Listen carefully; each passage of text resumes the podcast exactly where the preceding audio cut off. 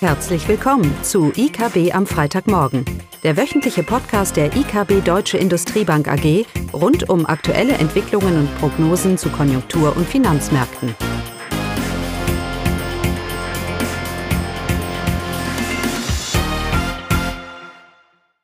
Willkommen zu IKB am Freitagmorgen mit Klaus Bautnecht und mir, Caroline Vogt. Die Themen heute? Ein kurzer Update über die Märkte und Konjunktur. Und dann wollen wir uns mal Gedanken machen, wie es um die deutsche Industrie steht. Und als Sonderthema haben wir heute unsere IKB-Studie zur Automobilzulieferindustrie. Die wurde Anfang des Jahres veröffentlicht und ist auch auf unserem Blog erhältlich. Und dazu wollen wir ein, zwei Gedanken teilen. Ja, wir fangen an mit der Konjunkturmärkten in gewohnter Weise. Nach den doch etwas hektischen letzten Tagen scheinen die Märkte wieder Risikoappetit zu bekommen.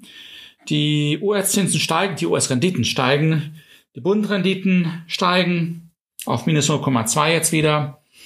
Der Goldpreis unter Druck und der Ölpreis ist auch nach. Alles scheint wieder wie normal zu sein. Wie normal zu sein, kann man das sagen? Ja? Normal zu sein. Normal, zu, normal sein. zu sein. Ähm, die Märkte, auch der DAX äh, und die Aktienmärkte weltweit, die das Risiko rund um Iran scheint verdaut, äh, verdaut zu sein. Aber die Konjunkturdaten zeigen auch auf ein eher positives Bild, vor allem in den USA. Die Skepsis bleibt ja, wie lange und wie nachhaltig und wann kommt denn dann endlich der Abschwung, den man schon so oft prophezeit hat. Naja, die Zahlen dieser Woche lassen weiter auf diese Entwicklung warten. Die Arbeitsmarktzahlen aus den USA, sie haben sogar positiv überrascht, nicht nur im aktuellen Monat, sondern auch für die vorigen Monaten wurde die Zahl nach oben revidiert. Der US-Arbeitsmarkt ist weiterhin in einer guten Verfassung. Und auch die Stimmungsindikatoren grundsätzlich in den USA, sie bleiben bis auf die Industrie doch relativ gut. Industrie ist nicht überraschend bei dem starken Dollar, den wir haben, bei der weltweiten Industrieproduktion oder Rezession, die wir haben. Aber für, die, für das US-Konjunkturbild ist das ja nicht entscheidend, wo die US-Industrie liegt. Ähm, der Konsument, das ist ja ein Thema für uns dieses Jahr oder ein, ein Hauptgrund, warum wir relativ bullish über die USA sind. Der US-Konsument ist weiterhin in einer guten Verfassung. Ähm, Refinanzierungen von Immobilienkrediten, ähm, da ist noch viel Potenzial und dementsprechend auch äh, Raum, um das verfügbare Einkommen und die Kaufkraft zu erhöhen. Arbeitsmarkt. Das ganze Bild passt zusammen, dass doch der Konsum hier dieses Jahr weiterhin jetzt vielleicht nicht vielleicht die US-Wirtschaft weiter beschleunigt, das Wachstum, aber zumindest mal einen Einbruch verhindert. Darüber, ähm, da bleiben wir weiterhin ähm, davon überzeugt. Und von daher ist auch die Halle der Märkte hier zum Teil nach, ähm, nachvollziehbar. Naja, Caroline, in Deutschland können wir auch da sagen, davon ausgehen, dass dieses Konjunkturbild sich jetzt doch endlich mal Klarheit schafft. In den USA scheint ja bis auf Trump, wenn er mal wieder twittert. Und das ist vielleicht noch ein Punkt, den man machen könnte, ganz kurz. Wir stehen natürlich in einem Wahljahr. In zehn Monaten wird gewählt. Und ähm, da ist natürlich jetzt vielleicht die größere Unsicherheit informationsmäßig jetzt nicht unbedingt in Wirtschaftsdaten, sondern was hier vielleicht getwittert wird von Trump. Und da war eben die Situation mit Iran ein klassisches Beispiel dafür. Ich glaube, wir werden dieses Jahr das vermehrt sehen. Erhöhte Volatilität, die vor allem aus dem Weißen Haus kommt. Er hat ja einen Wahlkampf zu führen ähm, und dementsprechend wird er hier ziemlich viel, viel twittern und schauen, was er hier, wie er hier punkten kann. Aber zurück zur deutschen Industrie, Caroline. Können wir jetzt endlich unsere Prognosen, die wir ja haben, Prognosen, Hoffnung, Prognosen, mhm. Erwartungen. Mhm. Wie sieht's aus? Können wir jetzt endlich sagen, ja, es ist soweit? Nein, es bleibt beim, beim Licht und Schatten. Es gab jetzt ja die Novemberzahlen, also immer noch äh, ja alte Zahlen, ähm, neuere gibt es noch nicht. November, wie gesagt, äh, Industrieproduktion. Hier gab es äh, eine Überraschung. Die Industrieproduktion ist doch recht kräftig angezogen, um ein Prozent gegenüber dem Vormonat gestiegen. Das war überraschend und ist sicherlich auch erfreulich, aber das ist natürlich nur ein Monatswert. Also da von einer Stabilisierung zu sprechen, ist sicherlich verfrüht. Auch das vierte Quartal wird deutlich im, ne im negativen Bereich sein, bezogen auf die Wachstumsrate. Und das Gesamtjahr 2019 wird voraussichtlich mit deutlich über vier Prozent im Minus liegen im Vergleich zum vergangenen Jahr 2008, zum Jahr 2018. Äh, auch bei den Branchen jetzt im November war die Entwicklung recht heterogen. Es gab einige, die zulegen konnten und einige, die, die auch weiteren Einbußen verzeichnen musste, mussten. Erfreulicherweise ähm, und das war auch der Wachstumstreiber fürs verarbeitende Gewerbe. Das ist die Automobilindustrie. Die konnte kräftig zulegen, ihre Produktion also kräftig ausweiten. Ähm, fast um drei Prozent zum Vormonat. Das ist ein sehr starker Wert.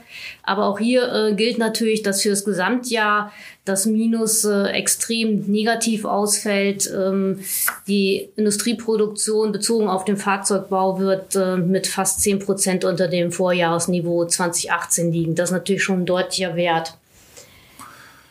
Ja, hier möchte ich auf einen, Kapital, auf einen Kapitalmarkt verweisen, der auf dem Blog, äh, der auch veröffentlicht ist, wo wir eben zeigen, dass diese schlechten Zahlen, was die deutsche Industrie angeht, zur Hälfte made in Germany sind, ähm, aber zur anderen Hälfte eben auch durch den globalen Zyklus getrieben und der äh, davon bleibe ich fest überzeugt, stabilisiert sich und das wird eine gewisse Erholungsdynamik für die deutsche Industrie bringen, auch wenn wir die lokalen Probleme, Lohnstückkostenentwicklung, Brexit und so weiter natürlich immer noch, immer noch mit uns haben.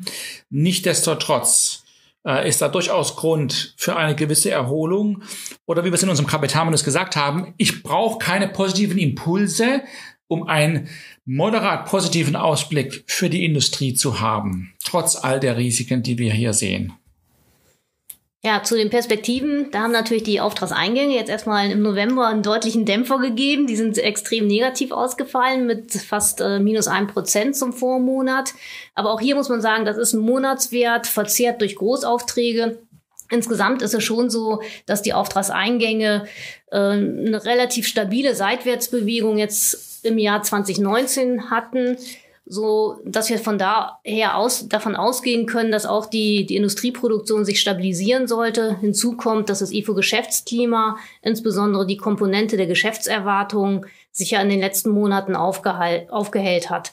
Also das sind alles Dinge, die zumindestens für eine Stabilisierung der deutschen Industrie sprechen.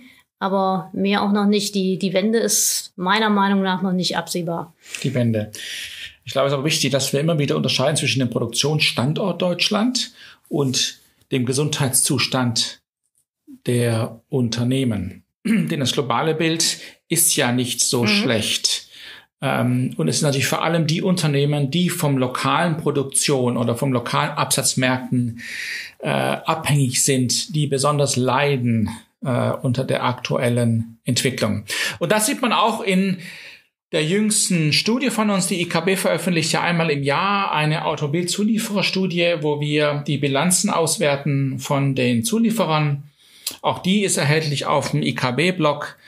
Ähm, und da kann man dieses Bild sehr schön sehen, dass äh, vor allem auch kleinere Unternehmen hier die Kennzahlen, sei es Gesamtkapitalrendite, sei es Eigenmittelquote, jetzt doch deutlich unter Druck kommen, während die größeren Unternehmen das besser, deutlich besser wegstecken, weil sie eben auch global unterwegs sind. Das ist übrigens auch etwas, was die Bundesbank analysiert hat für die Gesamtindustrie und auch sie kommt zu dem Schluss, dass die größeren Unternehmen durch ihre globale Aufstellung den negativen Einfluss des Standort Deutschlands besser wegstecken oder besser kompensieren können. Vielleicht ein kurzer Gedanke, wir wollen jetzt nicht im Detail in die Studie gehen. Wie gesagt, sie ist erhältlich auf dem Blog. Ähm, aber wenn wir uns den Standort Deutschland anschauen, dann haben wir Zustände in der Automobilindustrie, die sind schlimmer als in der Finanzkrise. Was das Ausmaß der Rückgänge in der Produktion angeht und auch die Dauer. Ich weiß nicht, wann, Caroline, wir die Situation hatten, wo wir zwei Jahre in Folge einen deutlichen Produktionsrückgang am Standort Deutschland erlebt, äh, erlebt haben. Also sicherlich nicht in der Finanzkrise. Mhm. Und kumuliert reden wir hier von einem Rückgang, wie gesagt, der ist deutlich schlimmer und wir gehen jetzt von über einer Million weniger produzierten Autos in Deutschland aus.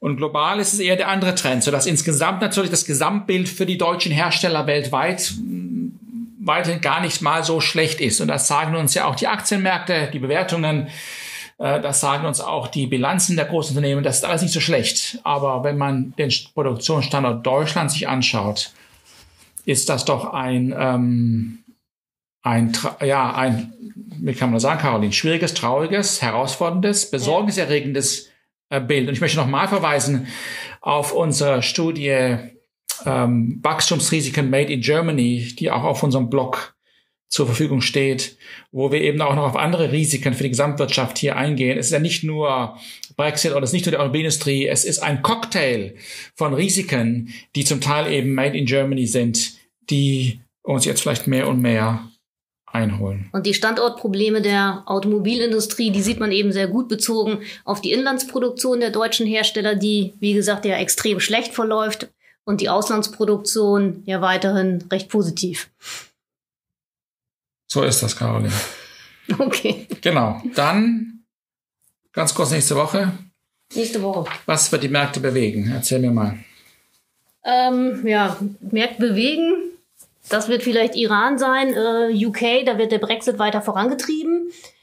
Ähm, ansonsten Konjunkturdaten gibt es äh, das BIP 2019, die, das Wachstum, da wird es eben spannend sein, ob für aus unserer Sicht, ob 0,5 oder 0,6. Viertes Quartal, die Ergebnisse wird es nicht geben, aber das ist sicherlich kein Thema für die Märkte, wie das BIP-Wachstum ausfällt 2019. Genau. Ja, da ist der Mittelstandsindex, der Optimist, der NFIB Optimismus-Index, der herauskommt in den USA. Vielleicht kann man den auch als Maßstab nehmen, wie desperat Trump wird, wenn seine mittelständischen Unternehmen die Stimmung eintrübt da muss er etwas tun. Aber das ist eine Spekulation. Mhm. Gut. Dann. Ja, schönes Wochenende. Tschüss. Tschüss. Das war das wöchentliche IKB am Freitagmorgen. Sie wollen immer über neue Ausgaben informiert bleiben? Dann direkt den Podcast abonnieren. Oder besuchen Sie uns unter www.ikb-blog.de slash podcast.